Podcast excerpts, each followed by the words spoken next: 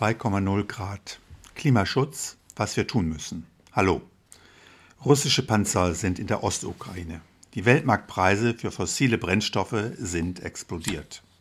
Deutschland trifft es mit besonderer Wucht. Doch wir können uns unabhängig machen. Damit sind wir bei Folge 20, die heißt Russisches Erdgas, was wir bezahlen und wie wir es loswerden. 2,0 Grad, ein Podcast von Heinrich Hörmeier. Ich mache diesen Podcast, weil ich denke, dass Klimaschutz die wichtigste Herausforderung des 21. Jahrhunderts ist. Ich mache diesen Podcast auch, weil ich Klimaschutz für politisch notwendig halte. Dazu gehört, dass wir nicht von einem Energielieferanten abhängig sind und dass Energie bezahlbar ist. Schon bevor russische Panzer in die Ostukraine gerollt sind, haben sich die Energiepreise unsäglich erhöht. Vor allem bei Gas und Strom. Das führt auch in anderen Sektoren zur Inflation. Höhere Energiepreise heißt höhere Preise für Düngemittel, heißt damit höhere Preise für Lebensmittel. Höhere Energiepreise heißt höhere Preise für Stahl und Beton, heißt damit höhere Preise für Neubauten, heißt auf Dauer höhere Mieten und so weiter und so weiter. Nach dem Covid-Schock hat sich die Weltwirtschaft seit dem Frühjahr 2021 erholt. Deswegen wurde mehr Energie eingesetzt. Deswegen sind die Preise gestiegen. Davon profitiert kein Land so wie Russland. Nach Saudi-Arabien ist es zum zweitgrößten Erdölexporteur der Welt aufgestiegen. Für Westeuropa ist es der größte Lieferant. Den Ausfall russischer Lieferungen könnten wir nur schwer kompensieren. Russland geht es gut. Anders als Saudi-Arabien exportiert es nicht nur Erdöl und Erdölprodukte.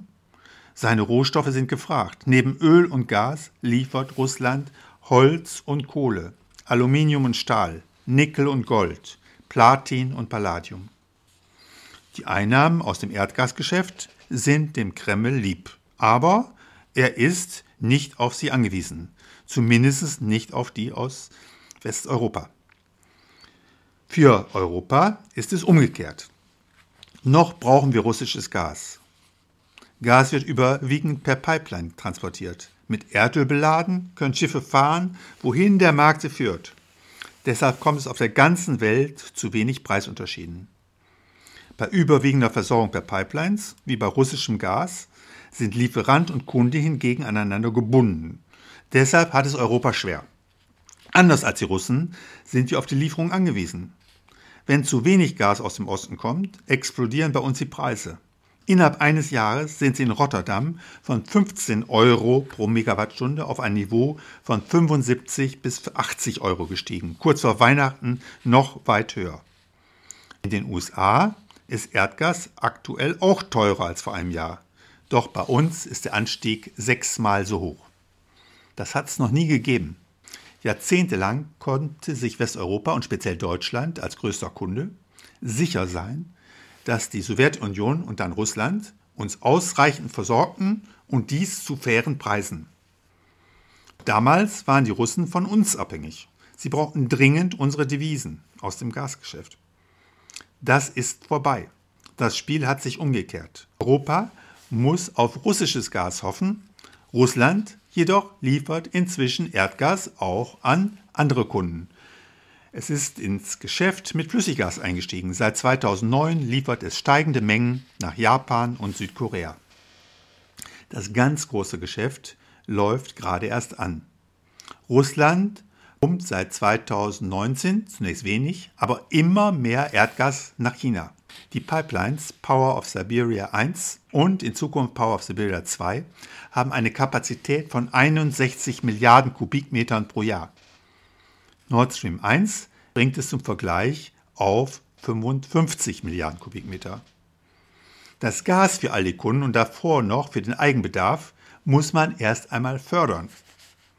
Russland hat zwar seit 2010 nach den Daten des BP World Energy Reports seine Produktion um 10% erhöht. Doch tatsächlich verfügt es nicht über Mehrgas. Denn die ehemaligen Sowjetrepubliken in Zentralasien exportieren weniger Gas in Richtung Moskau. Turkmenistan und Co. pumpen seit 2010 steigende Mengen direkt nach China. Aserbaidschan auch in die Türkei. Woher will Russland das Gas nehmen, um steigende Mengen nach Ostasien zu exportieren und gleichzeitig im bisherigen Umfang Europa zu beliefern? Dieses Gas gibt es nicht. Jedenfalls nicht, wenn die eigene Bevölkerung eine warme Stube behalten soll. Es ist auch bisher nicht zu sehen, dass Russland seine Förderkapazitäten in Sibirien drastisch erhöht. Im Januar 2022 war die Produktion nur um 1% höher als im Vorjahr. Für Russland hat es auch keinen Sinn, die Förderung langfristig zu erhöhen, denn Westeuropa will aus den fossilen Energien aussteigen und die Asiaten irgendwann auch. Was nach China exportiert wird, kann nicht zu uns gepumpt werden. Russland hat zwar in 2021 genauso viel Gas geliefert wie 2020, doch trotz explodierender Preise sind die Lieferungen gegenüber 2019, der Vor-Covid-Zeit, von 1875 Terawattstunden auf 1549 Terawattstunden zurückgegangen. Im Januar 2022 sind die Lieferungen sogar gegenüber dem Vorjahresmonat um 41 Prozent gesunken. Wer seine Lieferung zurückfährt, braucht keine zusätzliche Pipeline. Die Be Debatte um Nord Stream 2 ist überflüssig. Nichts als ein Scheingefecht, um zu verschleiern, dass man nicht mehr liefern kann. Denn Moskau will Peking nicht verärgern. Mehr Mengen gehen dorthin. Wir müssen einkalkulieren, dass Gazprom uns immer weniger liefert. Russland kann das aktuell genießen.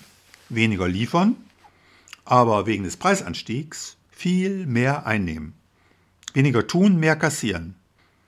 Die EU-Staaten über die Panzer in Donetsk jammern lassen, aber die Temperatur in ihren Wohnzimmern bis hin zu den Büros in Brüssel und dem Berliner Kanzleramt zu beherrschen. Muss das nicht Wladimir Putin genießen? Was können wir tun? Amerika steigert seine Gasproduktion, kann uns helfen, aber nicht genug und nur zu hohen Preisen. Immerhin werden wir so über den Winter kommen. Doch wir brauchen nicht nur eine Lösung bis Ostern 2022. Amerikanisches Gas hat einen Nachteil. Die USA fördern es im sogenannten Fracking. Dabei treten Methanemissionen auf. So wird der Klimavorteil gegenüber Kohle zunichte. Dazu kommen noch Emissionen bei der energieintensiven Verflüssigung und beim Transport. Das wirft eine Frage auf. Warum sollen wir teures Gas verfeuern, wenn billige heimische Klima, genauso klimafreundliche Braunkohle nicht klimaschädlicher ist? Andere Lieferanten stehen kaum parat. Das gasreiche Qatar muss den ansteigenden Hunger auf Erdgas in Asien befriedigen. Gas bleibt voraussichtlich knapp und teuer. Davon profitiert in Europa die russische Gazprom, aber auch die norwegische Equinor und multinationale Konzerne wie Shell und BP. Teures Gas bedeutet teuren Strom. Es sind einige Schritte erforderlich, um zu berechnen, wie viel Strom aus Gas kostet. Ich will an dieser Stelle darauf verzichten, die Rechenschritte vorzumachen, erläutere sie aber für Interessierte am Ende des Podcasts. Das Ergebnis ist einfach. Gasstrom zu Spotpreisen ist in der Erzeugung jetzt sechsmal so teuer wie Kohle und Atomstrom bis 2020 waren. Als Stromkunde darf man sich nicht wundern, wie die Preise anziehen. Wenn wir mangels Kohlekraftwerken Gas verfeuern, müssen wir zusätzliche Mengen als Frackinggas aus den USA beziehen. Wie schon erläutert, ist Strom daraus wohl klimaschädlicher als Kohlestrom. Ganz sicher klimaschädlicher als Atomstrom. Wir zahlen also ab Kraftwerk den sechsfachen Preis und emittieren dabei mehr Treibhausgase. Das verantworten unsere Bundesregierungen. Das musste und muss nicht sein. Gas machte in 2021 nur 11 Prozent der Stromerzeugung aus. Das Schlimmste ist aber, dass wir nicht nur den Gasstrom teuer bezahlen müssen. Unsere Klimapolitik hat dafür gesorgt, dass die anderen Stromarten ihren Preis und damit ihren Profit gleichfalls erhöhen konnten. Die deutsche Klimapolitik ist falsch gepolt. Richtig wäre, zunächst den Ökostrom auszubauen. Dann entstehen Überkapazitäten an konventionellen Kraftwerken, die im Kampf um die verbliebenen Marktanteile für Niedrigpreise am Strommarkt sorgen. So lief es bis ins Corona-Jahr 2020. Strom kostete an der Börse 3 Cent pro Kilowattstunde. Doch schon 2017 hat die Bundesregierung den umgekehrten Weg eingeschlagen. Sie hat unter dem Druck von Demonstrationen nicht nur die Atomkraftwerke, sondern vorzeitig die Hälfte der Kohlekraftwerke stillgelegt. Simultan aber die Ausschreibung für Windkraft und Photovoltaik nicht etwa erhöht, sondern gekürzt, insbesondere die Windkraft abgewürgt. Das konnte nur schiefgehen.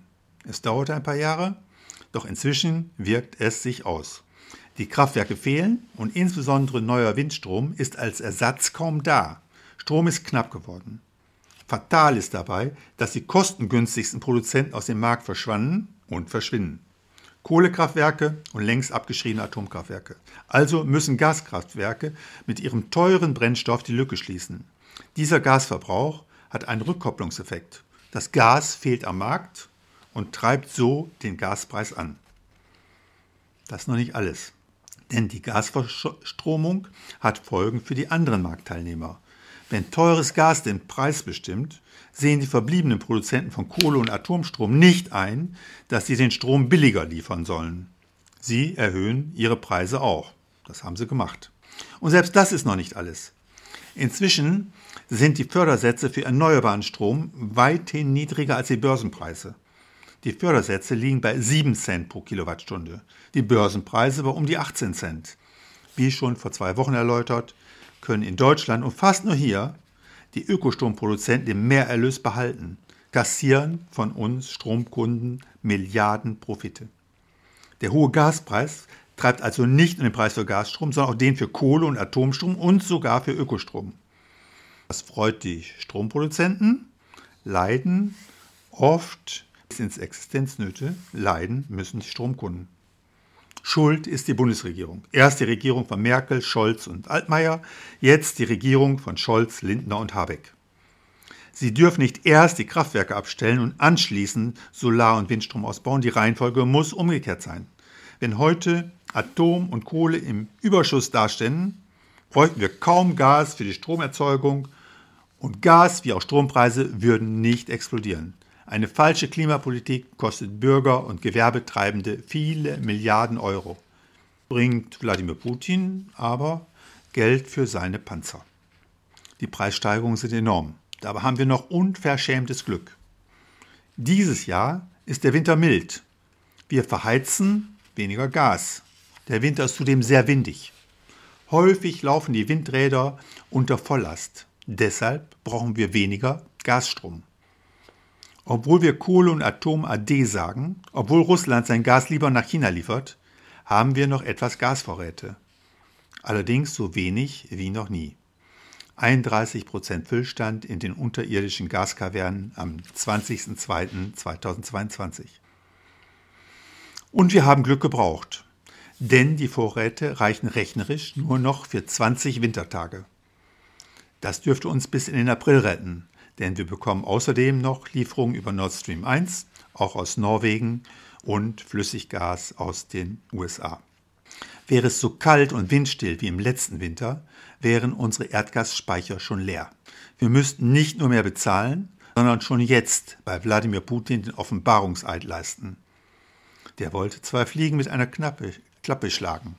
Erstens hatte er wegen der Lieferung nach China weniger Gas und konnte seine Lieferschwierigkeiten jetzt verschleiern. Zweitens wollte er Westeuropa mit Lieferkürzungen so unter Druck setzen, dass wir der Ukraine nicht helfen würden.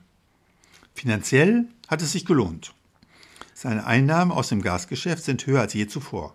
Doch politisch hat sich Wladimir Putin verkalkuliert. Die Kraftwerke in Nord-, Mittel- und Westeuropa haben wegen eines nie dagewesenen Angebots an Windstrom nur wenig Erdgas verfeuert. Die Heizungen laufen bei mildem Wetter auf Schwachlast. Die Versorgung mit Flüssiggas aus den USA kommt auf Hochtouren. Putins Erpressungsversuch ist für diesen Winter ins Leere gelaufen. Selbst Viktor Orban hütet sich, offen auf die russische Seite zu wechseln. Auch die Ukraine hat noch Gas. Aktuell 18 Prozent, aber immerhin. Putin bleiben nur militärische Optionen. Hoffentlich hält das milde Wetter in den nächsten Wochen an. Nach Ostern ist die Heizsaison vorbei, dann werden wir uns über den Sommer retten. Allein niemand weiß, wie es danach weitergehen wird.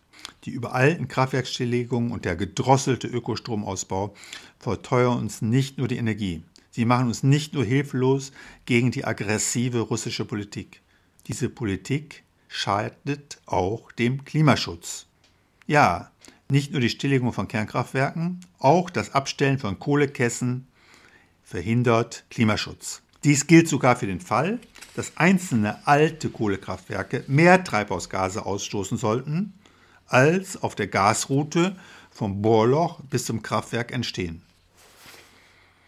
Das hört sich seltsam an. Wie kann etwas mit mehr Emissionen klimafreundlicher sein? Nun, es hat mit dem Preisanstieg zu tun. Wenn Erdgas und direkt wie geschildert auch indirekt Strom nahezu unbezahlbar wird, wird es unwirtschaftlich, von fossilen Energien auf Strom umzusteigen. Solange der Gaspreis die Stromkosten bestimmt, werden sich klimafreundliche Lösungen bei Verkehr, Gebäudeheizung, erst recht in der Industrie nicht durchsetzen. Wer auf Gas setzt, finanziert nur Putins Granaten. Er verhindert Klimaschutz. Scholz, Habeck und Lindner sorgen mit ihrer Propaganda dafür, dass der Klimaschutz diskreditiert wird. Das ist katastrophal. Die durch den höheren Gaspreis ausgelöste Preiswelle beim Strom beschert nach Schätzung des Deutschen Instituts für Wirtschaftsforschung allein den Ökostromproduzenten in diesem Jahr 6 Milliarden Euro Mehreinnahmen. Über die gleiche Größenordnung dürfen sich die Kohle- und Atomstromkonzerne freuen. Der höhere Gaspreis macht jenseits des Strommarktes gar 40 Milliarden Euro aus. Davon mehr als die Hälfte für Gazprom. In Summe geht es um etwa 600 Euro pro Kopf oder 3000 Euro für eine fünfköpfige Familie. Offensichtlich ist der Klimaschutzeffekt nicht groß, wenn Russland mehr Geld für sein Erdgas bekommt. Vielleicht ist er sogar negativ. Dass die Gas-, Öl- und Stromkonzerne mehr verdienen, dient dem Klimaschutz wohl auch nicht. Unser Portemonnaie wäre es auf jeden Fall besser, wir müssen nicht dafür bezahlen. Und Wladimir Putin würde weniger aggressiv auftreten, wenn er pleite wäre, wenn er nicht wüsste, wie er den Sold für seine Soldaten zusammenkratzen kann. Wir dürfen nicht in den Händen eines Lieferanten bleiben, müssen also die Abhängigkeit von Russland abschütteln. Abhängig sind nicht nur wir. Seit dem 21. Dezember 2021 liefert Russland kein Gas mehr nach Polen. Dafür versorgen wir unseren östlichen Nachbarn und pumpen Gas rückwärts durch die Jamal-Pipeline in Richtung Warschau. Eines ist also klar, ganz Europa muss umsteuern. Doch was ist zu tun? Zunächst einmal, wir brauchen keine Milliardensubvention für russisches Erdgas und amerikanisches Frackinggas, indem deren Methanemissionen bei den CO2-Zertifikaten und bei den CO2-Abgaben unter den Tisch fallen. Wir brauchen auch keine neuen Flüssiggasterminals. Bis sie fertig sind, sollten wir genügend Ökostrom haben, um den Gasverbrauch zu senken. Die Terminals in Europa sind auch nicht der Flaschenhals. Es gibt schon genug außerhalb Deutschlands. Der Engpass sind die Verflüssigungskapazitäten in den USA und eventuell die Tankerflotte. Wie erwähnt, brauchen wir auch keine Nord Stream 2 Pipeline. Russland hat ohnehin dafür nur Gas, wenn es die Routen durch Polen und die Ukraine blockiert. Jetzt kommt, was wir hingegen brauchen. Ist unangenehm. Aber Gas muss teuer sein, damit sein Verbrauch sinkt. Dass viele europäische Regierungen den Gaspreis künstlich erniedrigen, ist falsch. Dadurch wird die Knappheit nur verstärkt. Was der einzelne Verbraucher begrüßt, erhöht aber die wirklichen Marktpreise und damit die Profite von Gazprom. Es ist dabei aber wichtig, dass der Bürger staatliche Mehreinnahmen durch ein Energiegeld, heute auch Klimageld genannt, erstattet bekommt. Ein hoher Marktpreis wirkt sich vor allem auf die Industrie aus. Nichts macht sie erfinderischer als eine bedrohliche Kostenklemme. Europa sollte nicht durch Steuersenkung und Marktmanipulation den Gaspreis herunterbasteln. Er ist nur das Symptom von falschen Strukturen. Europa und speziell Deutschland müssen die Ursachen der Krise bekämpfen, also den Gasverbrauch reduzieren und so die Erzeugerpreise senken. Wir müssen unsere Abhängigkeit von russischem Erdgas verringern, auch unabhängig von der Ukraine-Krise. Wir müssen allein schon deshalb, weil Wladimir Putin nicht gleichzeitig die Lieferung nach Westeuropa und nach China erhöhen kann. Deshalb muss Deutschland seine Klimapolitik vollständig umwerfen. Wir dürfen keine neuen Gaskraftwerke bauen. Um den nächsten Winter zu überstehen, müssen die vorhandenen Kohle- und Kernkraftwerke erst einmal weiterlaufen. Auf jeden Fall sollten die Braunkohlekraftwerke in Sicherheitsbereitschaft ans Netz gehen. Vielleicht finden wir auch Wege, bereits stillgelegte Anlagen wieder zu aktivieren. Das geht nicht hoppla hopp. Ja, die Kumpels im Rheinrevier und in der Lausitz können nicht in den Vorruhestand gehen. Dafür müssen die Entscheidungen schon jetzt getroffen werden. Nur mit hohen Preisen und mehr Kohle und Atomstrom haben wir eine Chance, kurzfristig von russischem Gas unabhängig zu werden. Es geht nicht anders. Und es ist Klimaschutz. Atom und Kohle verringern in Summe gegenüber Gaskraftwerken Treibhausgasemissionen. Weitere Stilllegungen dürfen jetzt nicht stattfinden. So können wir auch verhindern, dass nicht nur Gazprom, sondern auch die Stromkonzerne die Knappheit ausnutzen. Mittelfristig brauchen wir eine andere Lösung. Wir müssen weg von allen fossilen Energieträgern hin zu preiswerten Alternativen. Die auf Dauer billigste Lösung sind Wind und Sonne. Es ist kaum vorstellbar. Aber noch drosselt das Wirtschaftsministerium die Windkraftausschreibung. Das ließe sich mit einem Federstrich im Gesetz ändern. Zudem müssen Genehmigungshemmnisse verschwinden. Artenschutz ist kein Argument gegen Windkraft. Denn Klimaschutz ist Artenschutz. Der Strom aus neuen Windrädern und Photovoltaikanlagen fließt zwar nicht nach Belieben, er hängt von Jahreszeit und Wetter ab aber er kostet nur einen Bruchteil von dem aus neu zu errichtenden Gaskraftwerken. Mit ihm kann es wirtschaftlich werden, von Verbrennern auf E-Autos, von Gasheizungen auf Wärmepumpen umzusteigen. Diese Transformation kann nur gelingen, wenn die Strompreise niedrig genug sind. Dass unsere Regierung, wie auch die EU, Erdgas bei den Klimaabgaben bevorzugt, ist schlimm. Noch schlimmer ist es, dass sie Strom teuer macht. Über allerlei Unsinn bei der Netzumlage und der Ökostromsteuer habe ich schon gesprochen. Ein anderer Kostenpunkt ist die Konzessionsabgabe. Da bekommen die Kommunen Geld, damit sie den Stromkonzernen erlauben, in ihrem Gebiet Stromleitungen zu betreiben. Niemand käme auf die Idee, von der Bahn Geld zu verlangen, weil sie ihre Gleise durch unsere Dörfer und Städte legt. Niemand verlangt so etwas von der Telekom, von den Straßenbahnen oder gar vom Straßenbau. Strom soll nicht sportbillig werden. Der Stromverbrauch soll nicht unnötig begünstigt werden. Denn mehr Strom heißt immer noch mehr fossiler Strom. Aber sportbillig wird Strom sowieso nicht. Er muss aber günstig genug sein für einen Umstieg auf E-Autos und Wärmepumpen. Denn es geht um die Zukunft. Die Entscheidung für ein Auto wirkt sich mindestens 10 Jahre aus. Für eine Heizung um die 30 Jahre. Dazu brauchen wir einen Schub in Richtung erneuerbare Energien. Klimaschutz hilft nicht nur gegen die Erderwärmung. Er ist die einzige Möglichkeit, die Energiekrise hinter uns zu lassen. Noch finanzieren wir Putins Kriege. Erst gegen die syrische Zivilbevölkerung und gegen Georgien und jetzt gegen die Ukraine. Nur wenn wir zunächst Gas und dann Öl und Kohle überflüssig machen, nur wenn wir die erneuerbaren Energien radikal ausbauen, werden wir unsere fatale Abhängigkeit von Russland aber auch von multinationalen Konzernen beenden. Dafür muss die Bundesregierung die Hindernisse aus dem Weg räumen. Noch ist Russland stark. Wladimir Putin weiß, dass die erneuerbaren Energien in Europa, aber auch Asien, auf Dauer Russland schwach machen werden. Seine Öl-, Gas- und Kohleexporte einschränken, wenn nicht beenden werden. Ihm läuft die Zeit weg. Deshalb handelt er jetzt. Aber in diesem Winter müssen wir noch nicht frieren und nicht wirtschaftlich kapitulieren. Sehen wir zu dass das so bleibt. Basta für heute. Die deutsche Klimapolitik hat beim Erdgas versagt. Sie hat uns vom Alleinherrscher im Kreml abhängig gemacht und damit nicht nur das Heizen, sondern auch elektrischen Strom teuer gemacht. Unsere Regierung versagt aber nicht nur beim Erdgas. Sie stellt auch andere Weichen falsch. Mehr dazu in der nächsten Folge. Nun noch das Rechenbeispiel zu den Kosten von Erdgasstrom. Dazu ein paar Zahlen. Atom- und Kohlestrom wurden bis 2020 an der Börse zu etwa 3 Cent pro Kilowattstunde gehandelt.